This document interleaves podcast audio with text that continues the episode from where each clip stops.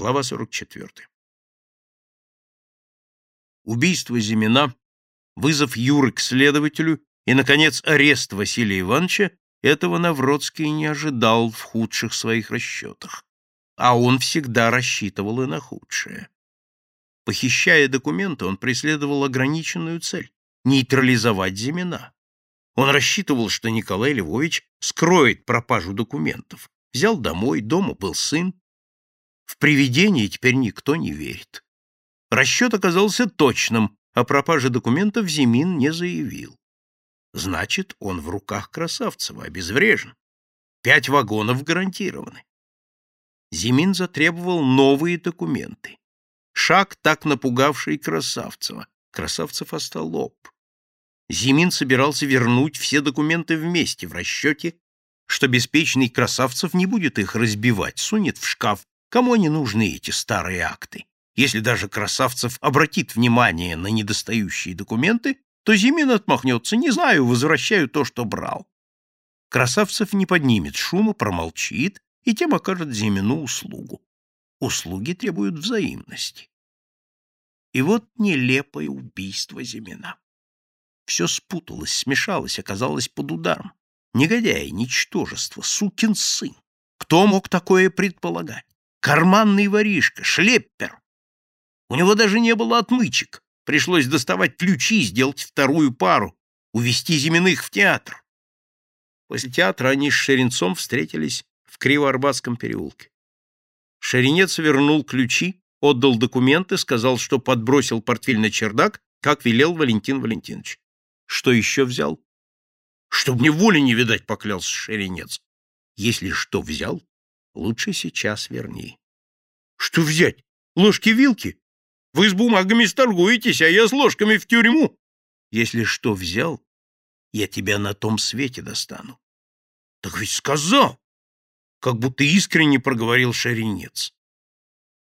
Валентин Валентинович протянул ему два червонца.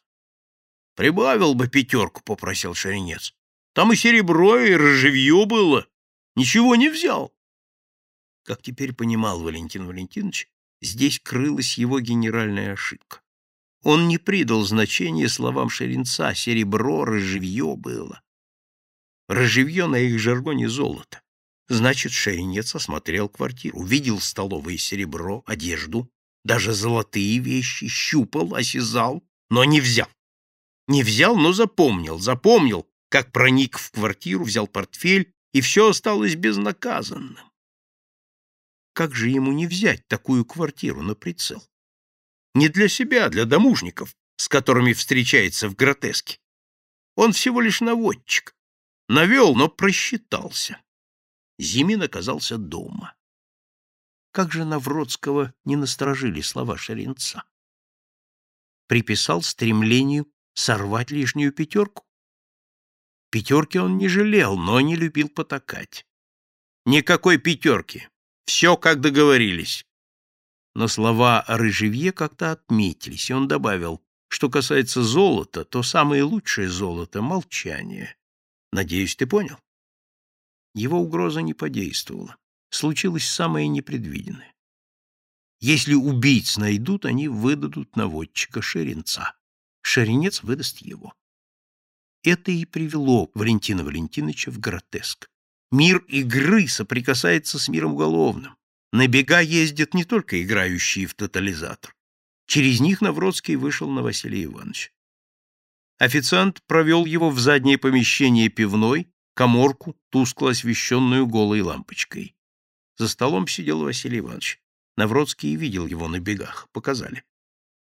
У двери, прислонясь к косяку, стоял человек, которого, как сразу отметил Навродский, природа наградила способностью никак не запоминаться.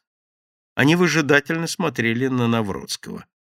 Аккуратно подтянув брюки, Валентин Валентинович опустился на табуретку возле стола, закинул ногу на ногу. «У меня с вами разговор с глазу на глаз». Э, Василий Иванович кивнул тому, кто стоял у двери. Тот вышел, прикрыв за собой дверь. «Не представляюсь», — начал Валентин Валентинович. «Наше знакомство вряд ли продлится долго но считаю долгом предупредить. Если я не вернусь домой в три часа, он посмотрел на часы, то меня будут искать здесь. Василий Иванович тяжело смотрел на него.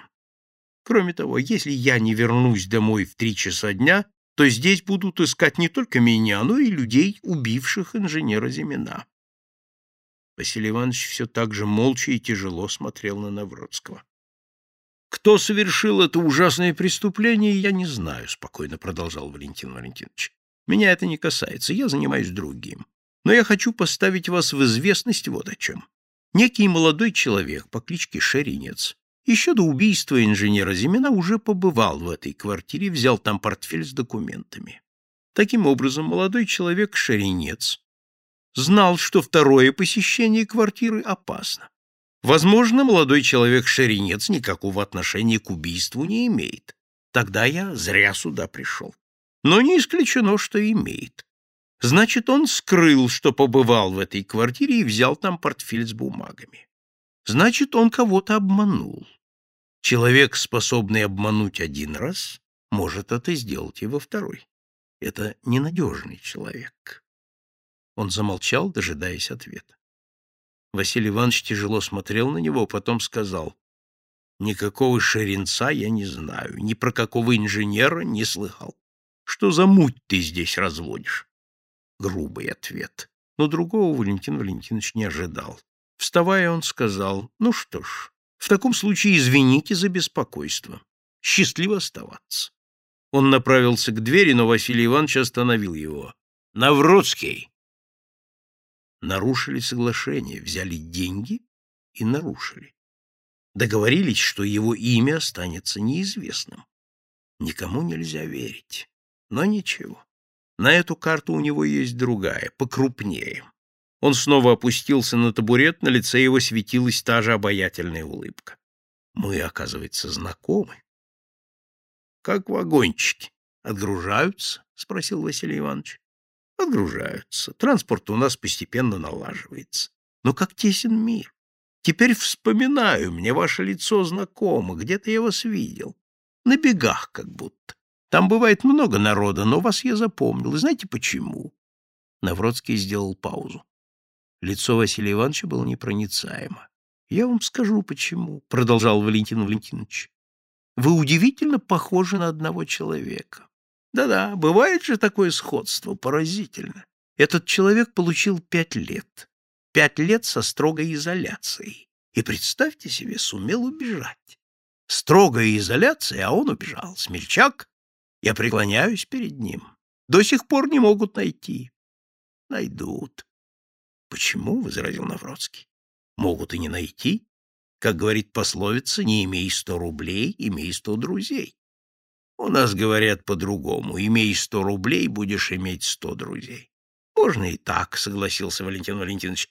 Главное всегда, в любых обстоятельствах, быть правдивым со своими друзьями. А молодой человек Шеренец кого-то обманул. Честь имею кланяться. В дверях он обернулся. Да, чуть не забыл. Документы убитого инженера Шеренец продал одному человеку за два червонца. Просил прибавить пятерку но ему отказали. Это деталь, подробность. Честь имею.